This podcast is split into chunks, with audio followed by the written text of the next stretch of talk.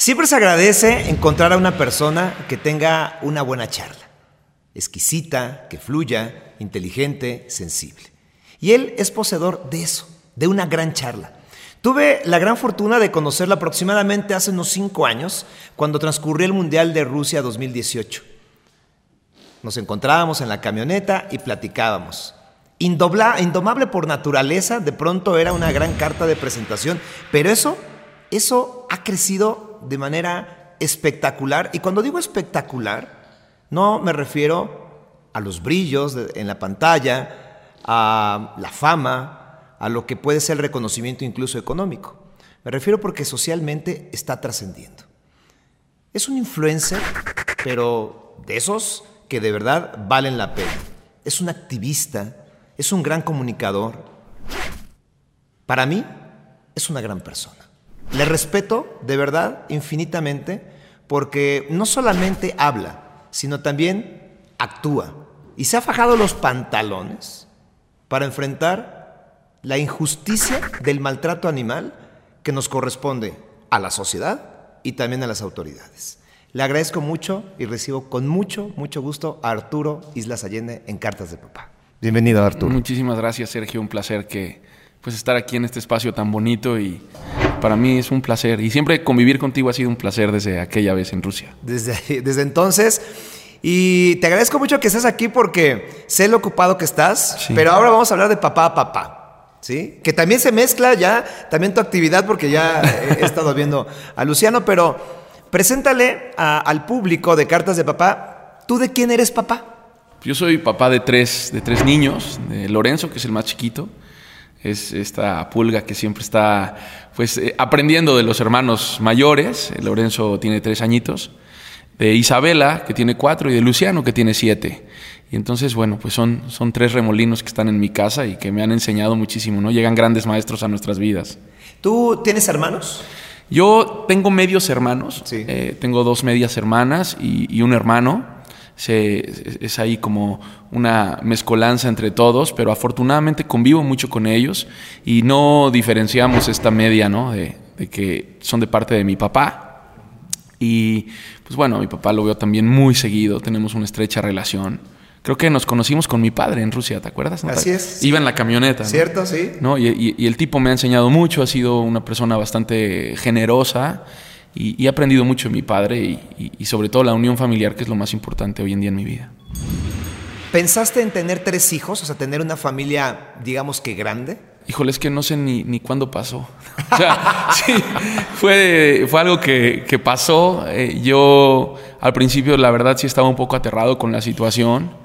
Creo que tuve el privilegio de que Dios me puso una gran mujer en, mi vida, que es, que es Natalia, y que pues ella también tenía sus objetivos, ¿no? Cada persona tiene diferentes metas en la vida y, Nat tenía muy trazado que una de sus metas era formar una familia, que gracias a Dios hoy es una familia muy bonita, muy unida.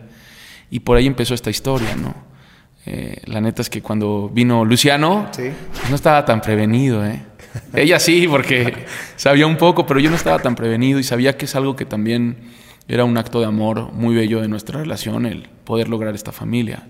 Y Luciano es el primero que llega. ¿En qué momento de tu vida estabas cuando se embaraza de Luciano, eh, tomando en cuenta lo que dices, que no estabas preparado o no lo tenías como muy claro? Pues mira, yo, tenía poco de, haber comenzado ya formalmente a, buscar oportunidades en los medios.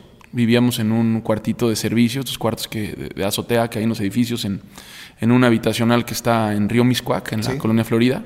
Natalia vivía en el cuarto de servicio del edificio enfrente, yo en el otro.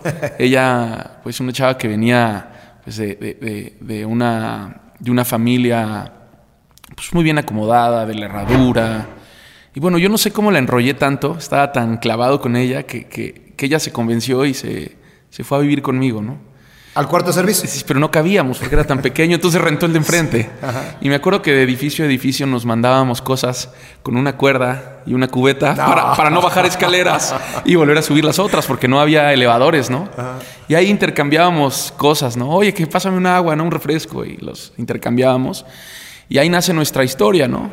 Y ahí comienza, siempre le digo a Nat que, que no es cuando tú ya culminas con un embarazo exitoso, sino que, que tú empiezas a formar una familia desde que encuentras a la persona con la que la quieres hacer, ¿no? Sí.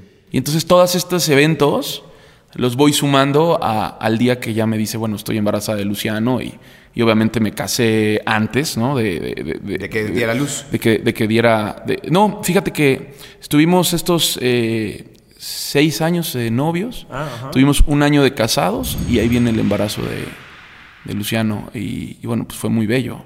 Todo fue un esfuerzo, que eso lo hace también muy bonito, ¿no? No fue... Es difícil, ¿eh? ¿Cómo viviste ese primer embarazo? Híjole, eh, al principio aterrado, justo es lo que empecé y ya luego me desvié del tema, pero aterrado porque decía, híjole, que- que todo cambia, ¿no?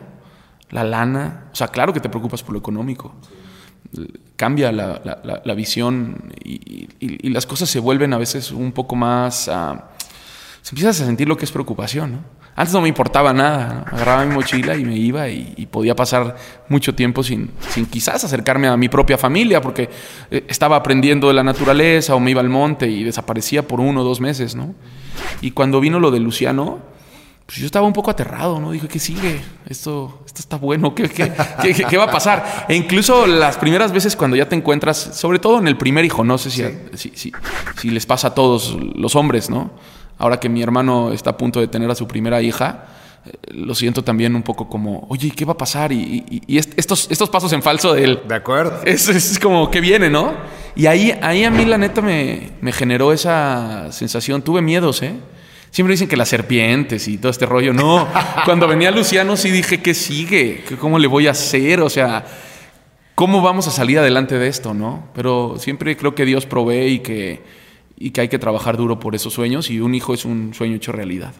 Nada más así como por el chisme, ¿por qué vivías en un cuarto de servicio? Fíjate que no tenía lana. Para mí fue algo muy chistoso. Bueno, más bien siento que las cosas se van dando. Yo siempre admiré a, Steve Irwin, que es el cazador de cocodrilos, a Jeff Corwin, que salían en Animal Planet, en estos programas, ¿no? Y yo dije, yo quiero hacer eso, yo puedo hacer eso, a mí me gustaría hacer eso. Y a la par, pues yo ya volaba mis halcones, ¿no? Me iba al campo a volar los halcones y encontraba animales. Ya me había rodeado también de muchas personas de los animales, ya había trabajado en un delfinario dándole comer a los delfines. En un herpetario también le dábamos de comer a las serpientes, me había reunido con biólogos, con mucha gente que se dedica a este rollo y a mí me llamaba la atención. Pero yo también veía que muchas veces a los científicos les costaba trabajo comunicar. O sea, que son excelentes en las ciencias, pero claro que hay científicos que ya están especializados en comunicación, pero que les costaba trabajo. De acuerdo. Y entonces yo, yo veía en México un área de oportunidad súper grande y además me apasionaba mucho. Y dije, pero me tengo que preparar por acá. Y es cuando comienzo más como con una carrera actoral. Tengo oportunidad de, de aprender de, de muchas personas. Y sucede que en el primer... Ah, claro, me ganaba la lana eh, con eventos, como animador de eventos. Como Gio. Sí. ¿no? Pero estuvo muy chistoso porque em- empecé eh, de Gio en eventos pequeños, luego ya en más grandes, luego ya me querían mandar a despedidas de soltero, Sergio. Me aventé como de soltera, perdón, me aventé como tres. Y, y de soltero Si de también solteros, hubiera ido. también, ¿eh? también se vale. También se vale, también hubiera ido hoy que estamos tan abiertos, no tengo tema con eso, al contrario, a toda madre. Y me acuerdo que, que- que empezaron los eventos cada vez a ser más grandes. Y me toca que haga un evento. eh, bueno, voy con la compañía que hacía estos eventos y le dije, oye, estaría increíble que habláramos de, de animales con algunos. Porque yo veía que empezaban, ya no es lo que es ahora, pero antes no sé si se acuerdan que había unas tiendas de mascotas que tenían como un kiosco. De acuerdo. Y entonces sí. entrabas y podías ver a los animales. Y yo dije, esto sería un hit si lo lleváramos a ciertos eventos, ¿no? Se los propuse a estos cuates, se hizo un hitazo. Yo también conducía los eventos. Eh, estoy perdido un poco a lo mejor de fechas, pero recuerdo que estaba yo en un evento de una escuela y allí estaba Carla Estrada, la productora de Televisa. Sí. Estaba ahí sentada en un evento, eh, no sé si era un evento de, pues sí, de, su- de escuela, ¿no? De sus hijos. Y estaba, me parece que ese director de casting de ella era un tipo que ya falleció, muy querido, que, que se llama Ernesto Bretón. Y don Ernesto y Carla me hacen llegar una, una- un escrito que si a mí me, me- gustaría entrar a, a estudiar este rollo, ¿no? Y esos fueron como los primeros pasos y las primeras posibilidades de empezar a abrirme el mundo en esto. Y yo quería aprender. ¿Y qué? ¿Pero te metiste al CEA, en Televisa? Estuve en unos cursos que eran rápidos.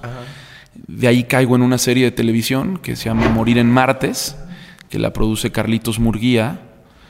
Eh, y justamente en esa serie de televisión es donde conozco a Natalia. Era de las primeras series. Televisa hizo los simuladores, luego hizo esto. Yo hacía un antagónico que era Sergio Sánchez. Y, en el tema del actoral me empezó a ir bien. Luego me toca estar en, me dirigen los eh, Odiseo Bichir en el NAC y cómo lograrlo. Estaba yo, estaba Odiseo como director, estaba Paulina Goto, que hace algunas telenovelas, Alfonso Dosal, otro actor mexicano, José Ángel Bichir, que es hijo de Odiseo, y yo. Yo hacía Colin, que era un personaje eh, intelectual. La verdad lo disfruté mucho, aprendí mucho de ellos, de, todo el grupo. y, empezó realmente a irme bien con el tema de la actuación pero me empezaba a desesperar que eran largos tiempos de espera y siempre el objetivo que tuve era hacer lo que hacía Steve Irwin, pero yo tenía que hacer relaciones, contactos. Siempre visualicé que iba a ser algo a largo plazo. y mientras ganar dinero. Pues tenía que ganar lana. Entonces lo alternaba con los eventos lo, alternaba con esos llamados. Me acuerdo que me pagaba bien poquito. Por cierto, Carlitos, me debes una feria ahí. Eh, me acuerdo que me pagaba bien poquito. Yo iba por mi sobre terminando. Oye, y era un personaje que era toda la serie, ¿no? Ahí está, si la gente lo busca, ahí está el personaje. Y de ahí me empezaron a llamar otros directores. Me empecé a relacionar también con la banda de cine. Hice una película que luego cayó en manos de Fernando Sariñana, que era eh, este, eh, es este director de, que, hace varias películas, sobre todo juveniles. Sí. Ahí también hice, se llamaba Tenías que ser tú. Eh, y bueno, pues empecé a aprender en eso y aprender de todo. Y a la par, bueno, vivir en ese cuarto. Ya me extendí mucho por un tema del cuarto. No, pero está bien, está bien. Es el, es el contexto. pero ese es el contexto, básicamente. Y, y viví ahí porque mis padres eh, divorciados, un poco, se llevan a toda madre, pero mi, mi mamá en La Paz, Baja California Sur y mi papá en, Playa del Carmen, ¿no? Entonces sí tomaron, mi papá con, su esposa, Soraya, que la adoro, la quiero muchísimo, la respeto, es una gran mujer, mamá de mis hermanas, y hay una relación muy bonita familiar, o sea, creo que mis padres me dejaron cosas muy bellas, me han dejado, y he aprendido mucho de ellos. Por eso el cuarto de servicio, o sea, pues, ¿qué? ¿No? Hay que... No, está bien. Es, es supervivencia. ¿En qué momento de tu vida haces clic con la naturaleza? Desde niño, desde niño, ¿no? Yo, yo recuerdo que una de mis batallas más fuertes con mi madre era un poco por eso. Era muy difícil entender lo que a mí me gustaba o lo que a mí me llamaba la atención, ¿no? Recuerdo que ella llega un día, lo he dicho muy pocas veces, eh, algunas lo platiqué porque no me quiero extender en esa, en esa parte, pero recuerdo que eh, ella ya tenía un, un, segundo matrimonio con el cual yo no me llevaba muy bien, ¿no? Creo que ni ella, ¿no? Le mando un saludo. Pero bueno, en ese segundo matrimonio, la neta es que un día llega, yo estaba bien chavito, y a mí me habían regalado lana a mis tíos de una Navidad, y me fui a la ferretería. Eh, casualmente, el cuarto de servicio donde luego caigo es de los departamentos en donde yo viví toda mi niñez, que vivía con mi madre, en Río Miscuac, en, la colonia Florida. Eh, y bueno, ahí abajo en, en ese departamento vivíamos en un primer piso y recuerdo que esa Navidad me regalan lana a mis tíos y junto a esa lana no digo qué voy a comprar, me voy a la ferretería y compro esta malla como de gallinero, como para cernir, ¿no? ¿Sabes? No tanto la de, la de gallinero, recuerdo que era como la de cernir, la de cuadritos, ¿no? Sí, sí, que aparte era más vara, o sea, me costaba más barato y me alcanzaba para más. Y pongo toda una jaula alrededor de mi cama voy al mercado y me compro como unos 20 periquitos australianos, que son estos chiquititos. Y entonces yo en mi cama, obviamente toda cagada, ¿verdad? Y los periquitos adentro. Entonces entró mi mamá y dijo, este cuate necesita atención psicológica. Estaban adentro, literal, yo estaba en la cama y los pericos volaban por arriba. Y yo le decía, aliviánate, jefa, pero ya vivía este personaje en casa, entonces pues incomodó un poco, porque aparte yo viví con mi mamá 13 años solos ahí, se vuelve a casar y pues llega eh, eh, eh, esta persona y no digo esta persona por mala onda, a lo mejor se molesta que, diga su nombre, ¿no? Ya tiene muchos años que no lo veo. Eh, la verdad luego entendí también muchas cosas, uno va madurando, ¿no? Y ahí, desde ahí empezaba mi rollo y en el... Eh, está el colegio Simón Bolívar enfrente. ¿Crees que te, gustaba o, o sí fue en parte en refugio de una situación personal en la que no estabas tan cómodo? Creo que fue un poco... no, desde, desde, niño me gustaban, cuando siempre estuve muy cómodo, no, no. Creo que sería mucho más interesante la historia si yo dijera que era mi refugio psicológico. pero la neta no, o sea, desde niño amé los animales, siempre llegaba con gatos de la calle a mi casa, con perros, eh, ardillas del Parque de los Viveros que a veces eh, estaban eh, fregadonas en la banqueta y las alivianábamos y siempre fui muy amante de los animales, ya era mi naturaleza, ¿no? Soñaba con aprender sobre ellos. Yo en vez de estar viendo la, programación que había infantil en la televisión abierta, yo me clavaba en lo que había en la televisión de cable de animales, documentales, todo. Y me acuerdo que también como no había tantos contenidos, repetían el mismo programa como siete veces, ¿no?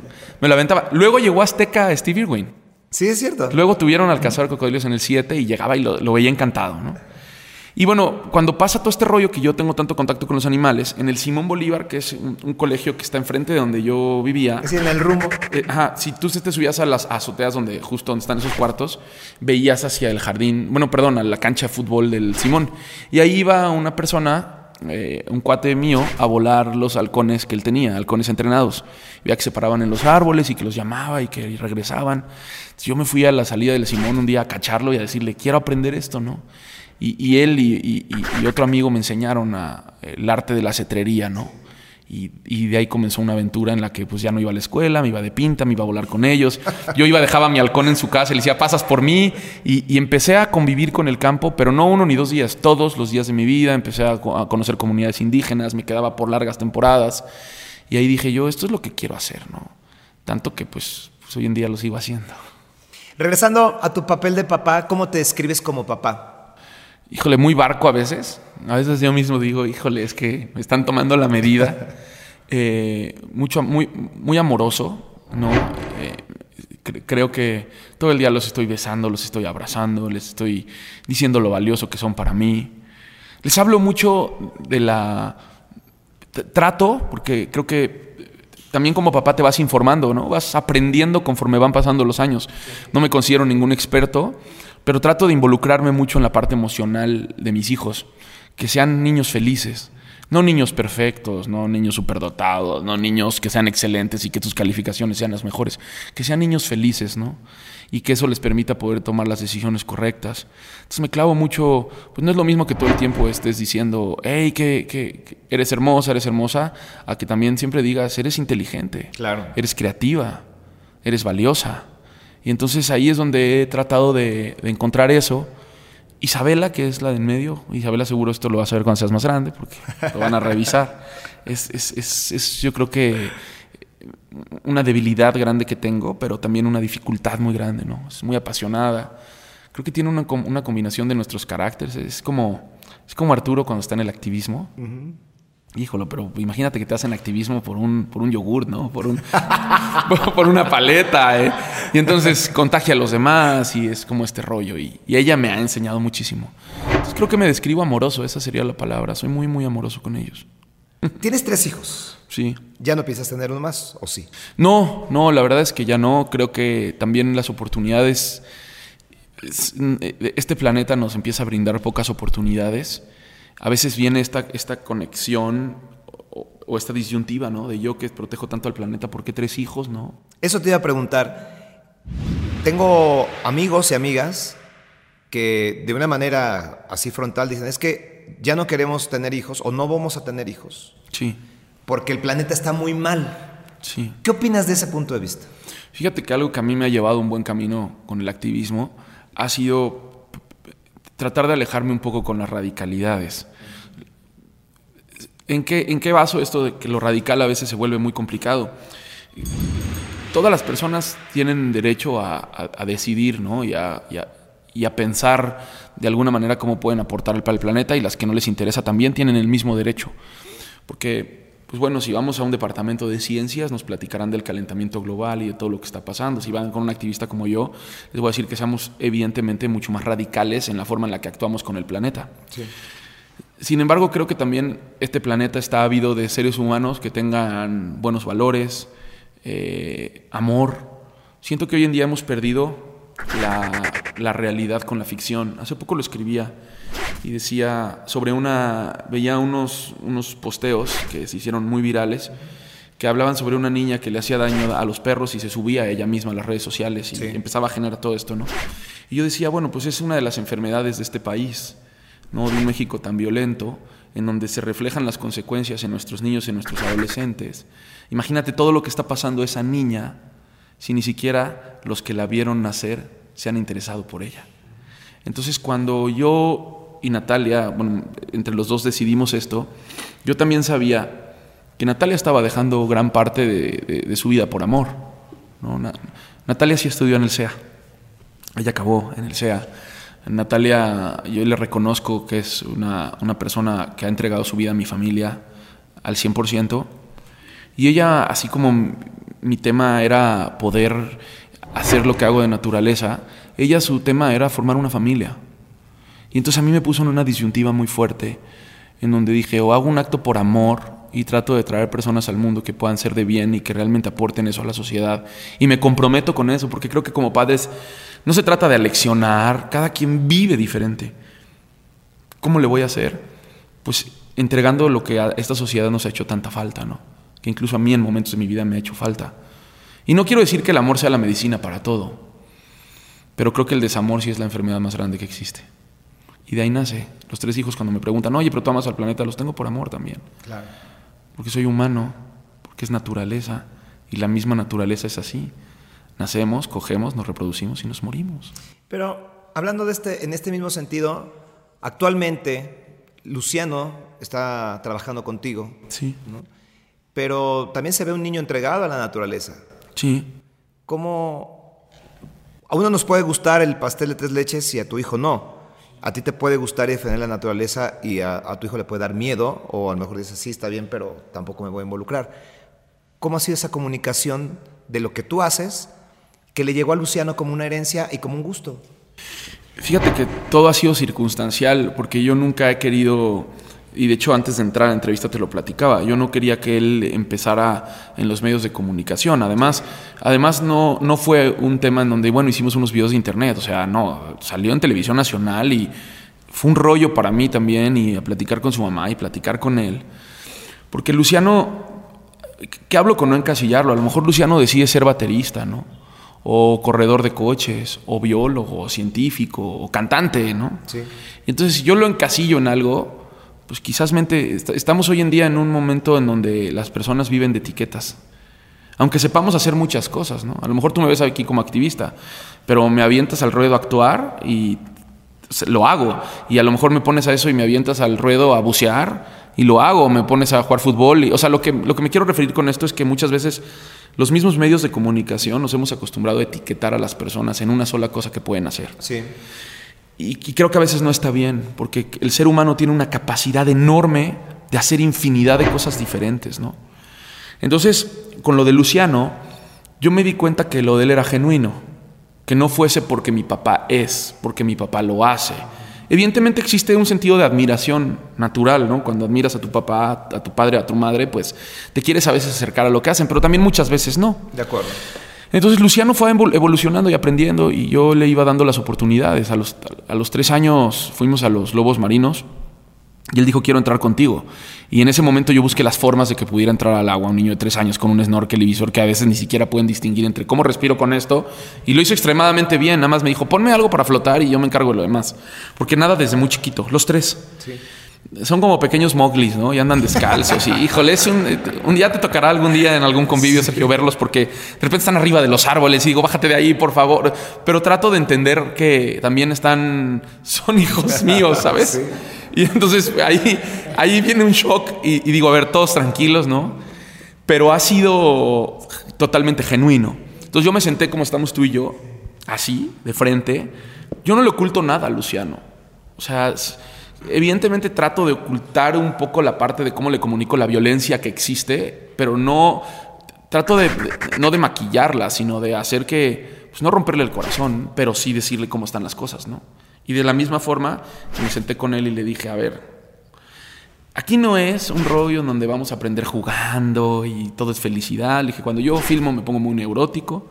No soy Luisito Rey, mi rey, le dije, pero, pero, pero, pero me pongo muy neurótico, me pongo muy ansioso. Sergio, a ti te pasa, a veces vamos contra reloj. Cierto. Una cosa es a veces nada más conducir un programa y otra cosa es producir un programa. Una cosa es entregarle números verdes a una televisora, otra cosa es entregarle números rojos, otra cosa es entregarle números verdes a un patrocinador. Entonces se vuelve una serie de diferentes cosas. Y así como te lo estoy diciendo, se lo dije.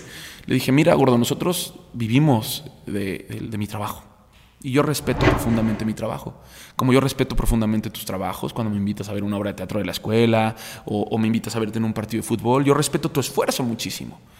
Y yo no quiero que tú estés aquí porque quieres ser como papá. Yo quiero que tú estés aquí porque tú quieres vivir esta experiencia. Entonces él me dijo, es que yo tengo un sueño, pa. Y dije, ¿cuál es tu sueño? Viajar contigo un día, así como cuando llegas con mamá y le platicas que viste a los gorilas. Porque claro que hemos viajado, pero por ejemplo en República Dominicana, cuando fue Survivor, no salíamos a la selva de noche y hacíamos cosas, pero no le había tocado como en un esquema tan profesional. Lo más profesional que vivió fue que, regresando justamente de ese viaje en la pandemia, yo hice unos programas familiares que llevamos la selva, el desierto y todo a nuestra casa, que se llamaba Mi Manada Favorita, que salió por Facebook, que le fue bastante bien. Y, yo llené de plantas y de animales la casa y entrábamos en nuestra propia casa, porque no podíamos salir en la pandemia, al, al medio natural, ¿no? Y eso fue como lo más, pero era un tema que sí era jugando. Ya cuando tú llevas la claquetita y esto, ya sabes que no es, no es tanto juego, ¿no? De acuerdo. Entonces se lo platiqué así y le dije, voy a chambear. Entonces, sí es tu sueño, pero voy a trabajar. Y si tú quieres ir conmigo y quieres salir y quieres ser parte de esto, pues vamos a hacerlo. ¿Estás de acuerdo? Sí, sí, estoy de acuerdo. Y, su mamá le preguntó mil veces, ¿estás seguro, Luciano? ¿Tu papá va a esto? Si no, sí voy, sí voy, sí voy. Y total que fue. ¿no? El, el primer día fuimos lento, nos costó trabajo. Nos costó trabajo porque no es lo mismo ir y platicar de animales como él me lo platica. Él todo el tiempo está leyendo, Sergio. Sí, pero tiene siete años. Sí, tiene O sea, la, siete. la forma en que comunica un niño de siete años, que es extraordinaria, pero a lo mejor contra los tiempos de una producción no es lo adecuado. A Es- veces. Exactamente, va- vamos un poco más despacio, ¿no? Sí. Y entonces, y- e- ese día del, del- del- primer rodaje, aparte ahí tiene una cosa, que, que cuando va Luciano a los llamados o va mi equipo a mi casa, yo hago que mis equipos sean muy familiares. Yo no estoy tan de acuerdo en esas doctrinas laborales en donde eh, separamos a los equipos de trabajo de nuestra vida. Yo soy más de hacer amigos. Yo nunca he creído en eso de que las sociedades no se pueden hacer con amigos o que no puedes trabajar con un gran amigo. Para mí eso lo tengo fuera de mi vida porque la verdad a mí me ha ido muy bien. A lo mejor hay empresarios que les ha ido de la fregada, ¿no?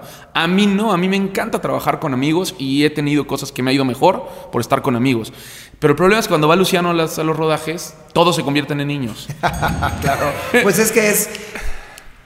Son los tíos de tu hijo. Claro, entonces bajo al, no sé, al hotel a ver un tema ahí de la reservación, subo y está Paquito, que es uno de mis cameramans, subo y están con 17 malteadas y 40 cosas y les digo, brothers, vamos a jalar, ¿no? No, papá, espérate, porque y están brincando en las... O sea, siempre hay alegría y eso que trae Luciano es maravilloso y le inyecta bríos, ¿no? Entonces cuando fuimos ese primer día a grabar, yo hablé con él y dije, Lu, creo que vamos a hacer nada más un par de videos porque no siento que lo... ¿Cómo lo expresas, no? Me dijo, no, papá, yo estaba calándolos. ¿Cómo? Sí, sí, estaba calando, mañana salimos. Y a partir de ahí, todos los días fue con una velocidad y con una precisión. Un día sí tengo que reconocer que estábamos grabando ya un poco tarde, porque estábamos grabando una lechuza de campanario que estaba metido entre una construcción. Que hacía algo de frío. Entonces me dice, renuncio, pa. Estaba contando. Renuncio, pa, renuncio, renuncio. Creo que ya hice lo que, lo que tenía que hacer. Y entonces, espérate, ya habíamos grabado la mitad de la escena y se sale. Pero tú sabes, cuando ya grabaste la mitad de la escena, la tienes que terminar. Yo sé a Dios que por, por lo menos terminemos esto, ¿no? Y se sale del- de, de- de donde estábamos grabando, se sube a la camioneta y se me queda viendo así desde lejos. Entonces me acerco y le digo, Lu, no me puedes renunciar ahorita, por favor, gordito. Es que mira, ahorita hay mucha gente que está trabajando y es que pues, todos tienen sueño, todos estamos, es poquito, gordo, y nada más es sacar esto. Aparte, acuérdate por qué viniste, ¿no? Porque tampoco lo quería hacer enojar. Eso, eso que está contando es lo que vive un productor con sus conductores. Siempre. Ah, también, también, también, también. Dije, mira, lo primero que tienes que aprender es que no puedes hacer así de diva, Luciano, porque vas a tronar como ejote. Eh, este rollo cada vez, y también lo ven los medios de comunicación, digo como un paréntesis a lo que te cuento, que creo que cada vez con la competencia que está existiendo, a todos los conductores y a todos nosotros que estamos en este rollo, pues tiene que haber humildad, querido. Claro. Porque hay, hay mucha gente que... es- Desinflar el ego. pues es que hay mucha gente que sigue, que tiene ganas de estar acá y tiene, y tiene muchísima preparación y, y- y creo que esa parte de la divés tiene que terminar, ¿no? Esos dramas, pues el que sigue, ¿no? Así es. Y entonces yo le dije lo mismo. le dije, no, mira, yo, yo tuve el problema en el que... Y platico con él. Luego al otro día tuve oportunidad. Tú sabes, cuando ya es tarde están un poco iracundos los niños.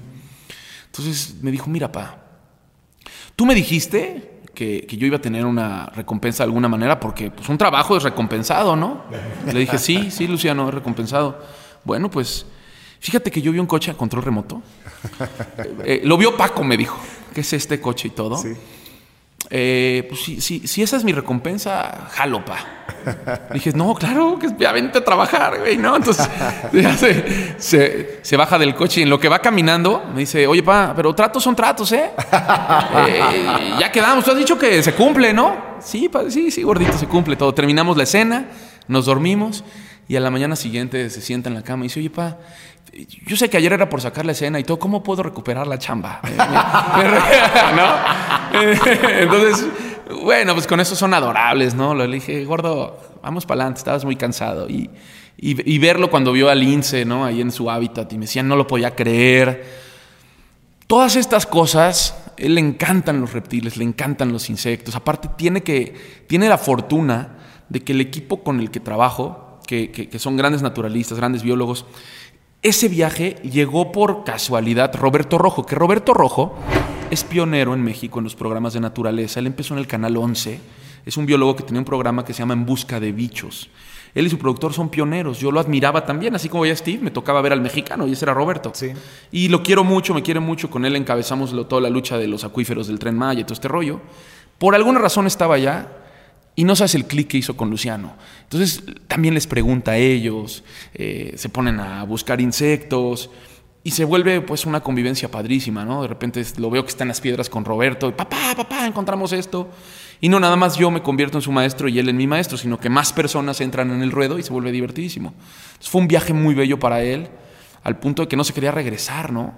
Y, yo le dije, Luciano, es que me tengo que regresar a, presentar las cápsulas y todo. No, para desde aquí, pues hay tecnología, ¿no? Desde aquí te conectas. Él ya no quería regresarse a México. Regresó a un par de semanas de clases y ahora salió apenas de vacaciones. Hablando de las redes sociales, Arturo, que eh, tú eres un, gran influencer, eh, no solamente por la cantidad de, de seguidores que tienes, sino porque tus mensajes se viralizan de una manera importante, llegan a, todos lados y, los medios de comunicación electrónicos tradicionales los tomamos, ¿no? tus, tus luchas, tus eh, reclamos, eh, tus buenos resultados, porque también has tenido muy buenos resultados. Pero, ¿cómo manejar las redes sociales para tus hijos? ¿Qué piensas de eso? Híjole, ese fue también un tema duro en la familia por todo lo que significa hoy en día las redes sociales. Y aparte lo que se vive y dejar, seguramente habrá muchos padres que compartan esto. Sean cuidadosos de lo que ven sus hijos. Involúcrense en lo que hay en las redes sociales. Métanse, clávense, hay cosas terribles. ¿no? México está entre los cinco países eh, con más eh, violencia sexual infantil. Eh, las redes sociales hoy en día son un camino durísimo que va muy, muy de la mano con, toda la tecnología. Y, por qué digo esto? No? Nosotros abrimos eh, en algún momento, puede ser criticado, fue un, tema que, que, lo hicimos, ¿no? que, hicimos de manera, pues, un Instagram, ¿no? en donde subíamos algunas fotos de Luciano ¿no? para compartir. Y resulta que yo creo que lo compartí una sola vez y empezaron a volar los seguidores en su cuenta de una manera brutal y dije, espérate. Y justo me di cuenta cuando en, una, en un evento escucho a Luciano que le dice a un niño, oye, ¿quieres ser mi amigo? Es que yo tengo tantos seguidores. Entonces Natalia y yo dijimos, se paró esto, ¿no? O sea, se acabó. Y paramos durante tres años, casi cuatro, con ese tema. Hasta ahora que empezó con, con lo de la serie y pudimos platicar con él y él estuvo de acuerdo, pero, pero nos dimos cuenta que las redes sociales lastiman a veces nuestras emociones. Si a uno que se supone que está un poco preparado para esta guerrilla que es la vida, las redes sociales pueden llegar a romperte el corazón. El que no, lo, el que no lo diga, creo que está mintiendo. Es, cierto, total. Porque, porque eso de que, ay, se me resbala y somos de piedra y yo lo manejo, creo que es una estrategia. No, a veces sí duele el escuchar cómo personas se expresan de, de tu trabajo, personas que no te conocen, ¿no? El hate como tal, el odio, se ha vuelto un modo de de operación en las redes sociales, incluso para cuestiones políticas, cuestiones de trabajo, competencia, competencia entre empresas, humana. Y creo que esa parte es la que yo, yo tengo todavía este, esta capa protegiendo a mis hijos, porque son duras, Sergio. Son muy duras, son hirientes, son... Afortunadamente las puedo utilizar para actos positivos, pero las redes, las redes tienen una parte muy oscura tan oscura que de ahí nace eh, las principales violencias sexuales hacia niños. Qué duro, no sé si lo voy a dejar en esta entrevista, pero hoy en día una niña mexicana la pueden llegar a violar teniendo cinco años de edad diez veces el mismo día. Eso es real. Es real. Existe. Entonces, estos grados de maldad, ¿hasta dónde pueden llegar? Y por ahí es donde uno tiene que empezar a ver cómo cuida a sus hijos de estos caminos, ¿no? Hoy tenemos muchísimo más acceso a, sustancias que, hablando propiamente de, todas estas sustancias ilícitas, y lo digo así por los términos que a veces YouTube tiene para, para cuando se expresan ese tipo de cosas, ¿no? Eh, hoy en día es mucho más sencillo caer en, otros caminos y, y, sobre todo tú sabes que un ser humano sin salud no es nada. La salud es muy importante, ¿no? Y no, más importante. No quiero decir que no sea nada en lo que representa, ¿no? Hay muchísimas personas que están pasando por una enfermedad muy difícil y pueden representar un activismo importantísimo para millones de enfermos, ¿no? Lo estoy viviendo hoy en día con mi madre. No, simplemente digo que ese ser humano, pues sin salud se siente vulnerable, ¿no? Y, yo no quiero que, que, todo lo que involucra esta parte tan oscura que hay, y, y involucre a mis hijos, ¿no? Queremos lo mejor para ellos, pero también hay un mundo al que se van a tener que enfrentar un mundo que cada vez es más difícil, un mundo que es violento, un mundo de intereses, un mundo de poderes, que así es y que habrá que darle las herramientas para que sobrevivan a él. Y digo sobrevivan porque cuando a mí me preguntan, oye, la selva, no, no te da miedo los leones y no, me, da miedo más la selva que hemos hecho los humanos, ¿no? En este, en estas ganas por poder, por dinero, y eso es lo que más me aterra que van a enfrentar mis hijos, pero los estoy preparando y les estoy dando herramientas para que sepan poner sus escudos cuando sea necesario. Tocas un concepto importante en, tu vida y por supuesto como papá, que es el miedo. Cuando te vemos en la pantalla, creo que ese gran efecto que tienes, wow, ¿cómo se atrevió a hacerlo? ¿Cómo se atrevió a tocarlo? ¿Cómo se atrevió a acercarse de más? Eh, te comentaba que vi un video que me encantó de tu hijo cuando le da las gracias a un reptil, a una víbora, y la deja y le dice que gracias por permitirme ver eh, tus colores, le dice en el video. Gracias por este momento que me has regalado. Muchísimas gracias. Gracias por ver tus colores. Gracias muchísimo. No te voy a preguntar del miedo hacia ti porque nos queda claro que tú no tienes, pero ¿cómo, cómo se educa un hijo para no tener miedo? Fíjate que qué buena pregunta. Nunca lo eduqué para no tener miedo. O sea, no fue, oye, voy a seguir este camino para que tú no tengas miedo. Al contrario, traté siempre de dejar que él venciera sus miedos y que si él se proponía algo, eso es hablando de Luciano, me pasa hoy con Lorenzo, me pasa con Isabela, a los tres los dejo ser. Creo que hay algo que a los padres nos cuesta mucho trabajo, dejarlos ser. Lo veo porque lo asocio con, con, padres, compañeros de su escuela, otros, otros papás que a veces siento que son demasiado aprensivos. ¿No? Sí. Y que esa aprensión, no quiero decir que seamos totalmente abiertos, pero podemos ser vigilantes, pero abrir un poco ese, marco de aprensión. No es lo mismo que yo le diga, Luciano, levántate, no te pasó nada. Ay, chiquito, pobrecito, y hay su rodillita. ¿Me entiendes? Son cosas. Ay, sí, papá, sí. Cada quien sabe cómo hace a sus hijos, ¿no? Si queremos hijos o queremos hijos inteligentes, brillantes, entregados, guerreros, son cosas totalmente diferentes. La madre tiene esa parte, está bellísimo chiquearse. A ver, mamá, no vayan a decir ahorita, no, solamente digo, es un ejemplo muy sí, claro, sí, sí, sí, sí, Ah, güey, es que quiero llegar allá. Pues sí, es que nadando no puedo, pues ponte esos flotadores, lo intentas, ya, ya nadas. Mis hijos nadan desde los dos años. Porque nos los propusimos. Bueno, desde el uno empiezan con clases y ya tiene este rollo y ya se volteaban. Lorenzo, Lorenzo está cañón para, clase de supervivencia puede estar dos horas así flotando y le ves el cuerpecito, va a cumplir tres años y dices, no puede ser que este, este cuate haga eso, ¿no? Pero creo que ellos han roto sus propios miedos, cosa que a mí me pasó, pero a madrazos, ¿no? o sea, es diferente. Yo me puse unas madrizas para, para vencer esos miedos, ¿no? En todo, ¿no? En aceptar ciertas cosas de mí. He trabajado mucho con mi ego, he sido una persona muy egocéntrica, muy egoísta en esa parte y me ha tocado trabajar mucho con eso y por eso trato de trabajar con ellos para sacudirlos. han sido siete años en los medios que me han enseñado, ¿no? No es lo mismo esta entrevista que a lo mejor una que hubiera dado hace... Aprende, Sergio, maduras. Estaba verde, pues, ¿no? Sí, a todos nos pasa. sí, sí. A todos nos pasa. Sí, pero, incluso hasta perdí oportunidades o... Creo que... Creo que hoy estoy en una parte más de gratitud y esa, esa gratitud de lo que me ha permitido aprender de todo esto se la transmito a mis hijos. Y todo el tiempo es, es, es dejarlo ser, intentarlo, ¿no? Claro que si me dice, oye, me voy a subir a, a una moto yo solo, que es una moto para adultos, eso no va a pasar, ¿no? Claro. Pero bueno, busquemos algo que sí pueda estar conforme a tu edad y inténtalo y si te das en la madre te levantas. Aparte, Luciano lleva, hablando de Luciano, lleva tres accidentes durísimos. ¿Cómo le pasaron? En, en- en- fíjate que en Survivor, cuando llegamos allá a República Dominicana, había una banca pesadísima en la casa que me dejó el- la producción. Y apenas llegué a la casa y dije, esa, ban- esa banca me la quitan porque era súper inestable. Y Lorenzo gateando, Isabela también estaba en esa etapa. Y Luciano colgándose de todos lados. Dije, esa banca va a caer sobre alguien y le va a romper, ¿no? Quité la banca de la casa. Estuvimos todo el- viviendo ahí los tres meses y un día anterior, que ya nos teníamos que ir, dije, regresen a esa banca. Pues ese día en la noche a Luciano se le cayó la, la banca en La un banca. dedo y, y- y gracias a ahí con mi querido Limón, que lo quiero mucho, lo respeto, lo aprecio, eh, sacamos adelante el tema de Luciano. Era si lo volábamos porque le había explotado el dedo, el dedo gordo. Teníamos la duda si se le habían roto los huesos. De- el- del pie de la Del pie. Del o pie. sea, él se sube a la banca, una banca pesadísima, se sube a tratar de bajar un cereal. Pero el último día, o sea, yo regresé a la banca porque al otro día volábamos a México, ya habíamos Sí. acabado. Y se, se- se brinca y, y cae sobre el dedo de Luciano, explota el dedo, explotado el dedo. Y me acuerdo que le digo a, le hablo a Limón y le digo, acaba de pasar esto. Empezamos a movernos, ¿no? Vamos al hospital y todo este rollo. Vecinos de ahí donde yo vivía, súper buena onda. Entre todos empezamos a, movernos. Tengo unos videos de cuando va Luciano hacia, hacia el hospital y, vamos todos juntos, ¿no?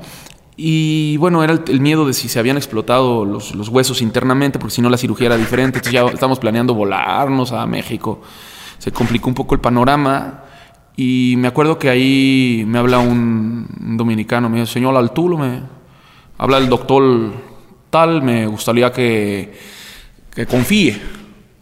No, no nada más en Dios, confíe en mi trabajo. Sí, le dije, está toda madre, eh, si, si, si, si usted quiere venir a ver lo que, lo que pasó, pues adelante. Yo siempre lo tomo con mucha tranquilidad para no preocupar, pero yo sabía que estaba durísimo esto, ¿no?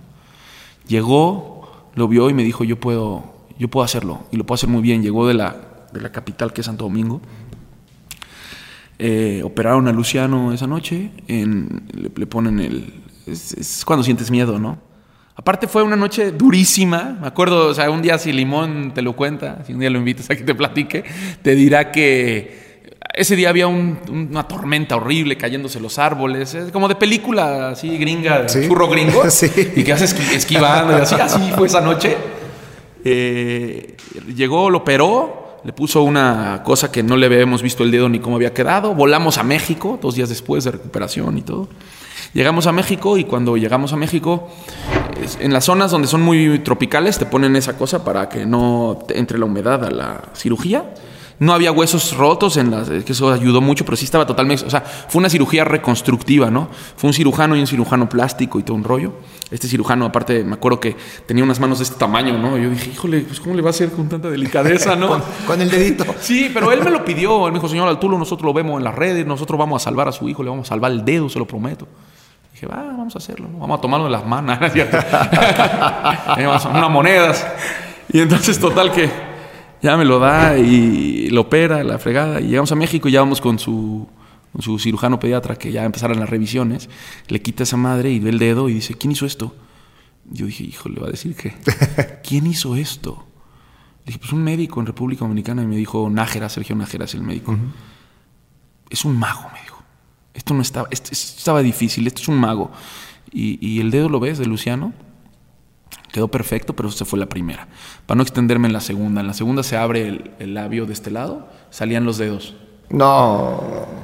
Entraron, yo también lo levanté y vamos. Y la tercera, lo mismo, pero del otro lado. Hace poco. Hace poco. Entonces, y cuando me dices el tema del peligro, Sí, sí. a ver, yo me voy con él al cerro y todo y no pasa nada. Este último, que fue hace poco, fue porque se le hizo fácil él, eh, no sé qué película vio, qué cosa, bajarse de espaldas de la camioneta de una pick-up, como a bajarse así. Como un loco. Pero al bajarse así, se da con, la, con una banqueta, y se entierra los dientes, literal entraban los dedos de nuevo, ¿no? Ahora lo ves, no se ve, pero entraban dos dedos de dos lados. Entonces ya van tres. En ese tipo de cosas tan sencillas a veces pasan. Por eso invito a los padres que no sean tan aprensivos. De acuerdo. Los accidentes no avisan, son accidentes. Y tenemos terror a que a nuestros hijos les pase algo. Pero siempre les digo, en vez de que estés tan clavado porque no, por protegerlos a que no les pase absolutamente nada, mejor clávate a cumplirles sus sueños. Porque el tiempo no apremia, los minutos no se compran. Y cada quien sabe que el tiempo sí vale. Y vale el valor que le das a ese tiempo con las cosas que haces con ese tiempo. Arturo, un tema que siempre está en la mesa de los que somos papás es las mascotas. ¿Qué recomiendas o qué no recomiendas respecto a un hijo y una mascota? Híjole, qué mal ejemplo soy, porque la gente cree que yo estoy en contra de que las personas puedan tener animales en su casa o exóticos o lo que sea. Yo estoy en contra de eso. Yo estoy en contra de que lo que la gente tenga, lo tenga bien y con dignidad. Y de la manera correcta, ¿no? Si es una persona que le gusta el pitón bola que lo venden en la tienda tal, pues hazle una pecera digna, porque nunca vamos a poder simular su hábitat. Que tenga la temperatura, que tenga todo fregón y, y hazlo que esté bien. Entonces yo soy el menos indicado como para decir que sí, ¿no? Porque he tenido de todo en mi vida, ¿no? Sin embargo, con ellos he sido muy estricto en esa parte, ¿no? y cada uno tiene tareas con la mascota, ¿no? Nuestra, nuestra perrita Bu tiene nueve años con nosotros, es más grande que ellos, les digo, es su hermana mayor y ¿Qué raza tiene, tiene? ¿Qué raza es? Eh, es una pomerania. Una pomerania. Y le dije, y aquí hay jerarquías, ¿no? Y, y ahorita ella es la hermana mayor, ¿no? Eh, yo soy muy cuidadoso también de, de- de entender la parte de los animales. Creo que también ahí hay una parte de, de- que la gente no lo entiende. No soy tan radical en eso, pero no deja de ser maltrato ponerle mil suéteres a un perro, ¿no? Que no puede ni caminar y humanizarlos y traerlos en 100 carreolas. Digo, lo respeto. A lo mejor digo algo muy duro, pero a veces es esa frustración de muchas familias que no logran tener un, un hijo biológico. y entonces ven ese hijo en un perro. Yo, a ver, a mí no me pueden decir hoy que no me preocupo por los perros ni por los animales. No hay forma, o sea, no hay manera. O sea, en los hechos hablo, ¿no? Sí. Ahí está, no nada más es voy y me paro. O sea, yo estoy en contra de estos activismos de, de encuerarme y poner, pintarme de cebra y ponerme sin comer afuera de la Cámara de Diputados 400 horas, ¿no? Y, y 40 días de esta mujer por las cebras que está desnuda afuera. No, yo voy, como en las marchas les digo, ahora que hice en Monclova, el- grité a la gente y les dije, a ver, está aquí el presidente municipal, me está diciendo que entremos a negociar con él. Ustedes me dicen, porque al rato me van a decir vendido, ¿no? ¿Entro a negociar o no entro a negociar? Porque el de la lana es él. Yo puedo aquí poner 40 mil personas como estamos ahorita aquí. Pero el del billete es el señor. ¿Entro a negociar con él o no? Sí, que entre. Pues ya entro. Ya negocio con el señor, hablo y les digo que negocié y que tengo la negociación y, y trato de hacerlo. Me desvié el tema de las mascotas y los hijos. Sí creo que eh, hay mascotas muy recomendables. Yo sí recomiendo que las personas... Lo que más recomiendo es los perros. Hay animales que no son mascotas. Yo no estoy a favor de, de esto de comprar leones y tigres y tenerlos y cuando crecen ver en dónde los meto. Porque empiezan a pasar cosas como pasó con Black Jaguar, White Tiger. Se vuelve un descontrol. Y no quiero decir que, que los dueños estén mal o bien. Simplemente son animales que necesitan cosas que no se las podemos dar en casa. Sí. Si a mí me preguntan los perros, ¿no? En lo personal, a mí me gustan mucho los gatos, pero prefiero como mascota y como esta química los perros. Los gatos son preciosos. He ayudado a muchos también. Pero creo que el perro es una gran mascota para los seres humanos. Es, es- es algo que siempre te da alegría. No sé, los perros, es- yo creo que es el ser humano más... El, perdón, el, el- ¿ves? Lo, Así está, es que tienes razón. Los- Son más humanos que nosotros. es que los perros para mí es el, el ser vivo más agradecido que existe. Has visto, ¿no? Cómo llegas y te mueven la cola y te mueven la cadera como Shakira, ¿no? Yo tenía una, una perrita que se llamaba la Shakira cuando vivía en La Paz, Baja California. Y por eso la adopté, porque de, de cómo se movía. Y dije, esta es la Shakira, véngase para acá. Y me la quedé, ¿no? Y la amaba porque era así. Y, y Bu está, la mía hace así. O sea, yo le recomiendo eso a las familias, un perro. Que no tengan miedo de tener perros. Arturo, tienes delante de ti una hoja en blanco. Sí. El programa se llama Cartas de Papá. Y para terminar, me gustaría que tomaras un lápiz y que nos escribieras, bueno, no a nosotros, que escribieras para tus hijos algo. Ok. El tema lo tomo de Luciano. Sí. Luciano cuando estaba haciendo la cápsula que te digo del reptil, entre, no sé si estaba guionado, no sé si se le ocurrió a él, pero él al final dice, yo soy Luciano Islas Allende y le voy a quitar la chamba a mi papá. Eso está extraordinario. Te digo cómo pasó rápido antes de que vayamos a la carta, es muy breve. Él lo dijo afuera de cámaras. Él dijo, no sé qué dijo Damián o uno de los fotógrafos, y él dijo, bueno, pues es que ya le voy a bajar la chamba a mi papá. Y yo le dije, dilo. Y lo dijo. Lo Pero de ahí nace, nace de que él lo dice a ellos y después le digo, está, dilo, está bien. Pero lo dice y después dice una frase que a mí se me hizo poderosísima. Tal cual dice, y yo voy a seguir mi camino. O sea, a la media vuelta dice, yo voy a seguir mi camino. Hace una ligera pausa y dice, voy a buscar animales. Pero yo me quedé pensando esa parte cuando dice, y yo voy a seguir mi camino. Es una frase muy poderosa porque habla de lo que estamos charlando en este momento. Sí, tal vez de la admiración a su papá, sí de, de, los genes, ¿no? O sea, hay cosas que tienen nuestros hijos que nunca se los enseñamos, pero los adoptan, los absorben. Él está cerca en este momento de ti, en, en, esto que están haciendo en esas producciones y respecto a la naturaleza. Pero él dice, yo voy a seguir mi camino. Me gustaría que la carta tuviera ese sentido, que bajo esta idea de, Luciano que diga yo voy a hacer mi camino, ¿qué les dirías a tus hijos así? Claro. Escribe lo, lo que quieras y tenemos tiempo para ti. El tiempo no se puede comprar, el tiempo no se puede rentar. Cada quien elige qué hará con ese tiempo. Pero aún en la tormenta o la desesperanza, Que el sol sí sale, que el viento sí sopla y las aves sí vuelan. Yo que he visto los más bellos paisajes, se los digo con todo mi amor. No hay evento más bello de la naturaleza que ver a los hijos crecer. me, conmovió, Arturo, escribiste algo bellísimo. Arturo, gracias, gracias por compartir esta charla con nosotros. Lo dije desde un principio, qué valioso es tener a alguien enfrente que echarle de una manera exquisita, interesante, divertida. Y gracias porque te la juegas también tú por, por ti, porque es tu trabajo, pero baña a las familias. Seguramente algo de lo que tú estás haciendo le llegará como beneficio a mis hijos y a los hijos de muchas personas. Gracias por lo que haces. Felicidades por ser papá y pues por estar aquí con nosotros siempre. Él es Arturo Islas Allende Borges. Gracias. Gracias. Muchas gracias, Sergio. ¿eh? Un profesor de filosofía en la universidad me dijo lo siguiente, que el amor de la madre a un hijo inicia desde el primer instante en que se sabe embarazada. Y que el amor del padre tarda en suceder, que no es instantáneo. El maestro incluso dijo que los papás no quieren, y hablo de los papás, de los varones, no quieren en un primer instante a sus hijos. Esto porque los papás, dicen, nos movemos por el ego y entonces necesitamos sentirnos orgullosos de los hijos para poder amarlos. Muy debatible esto, pero sin conceder. Debo contarles cuando me sentí por primera vez orgulloso como papá. Sabemos que los recién nacidos no ven al 100% mientras están desarrollando su visión. Pero, una noche, arrollaba a Franco caminando por el departamento y cuando nos metimos a su habitación, le platiqué yo el amor con el que habíamos decorado su habitación.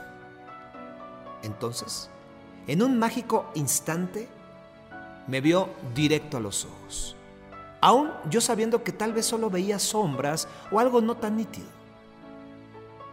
Debo contar que se me rodaron las lágrimas porque ahí sentí que mi Franco y yo habíamos conectado.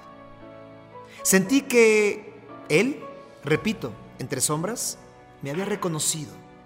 Y entonces yo me reconocí como un papá completamente enamorado. Postdata. No sé si el amor del papá se basa primero en sentirse orgulloso de sus cachorros, pero lo que más me llena de orgullo, lo que me llena el pecho, es cuando mis hijos me dicen así, papá. Oír esa palabra todos los días es mi mayor logro. Soy Sergio Sepúlveda y estas son Cartas de Papá.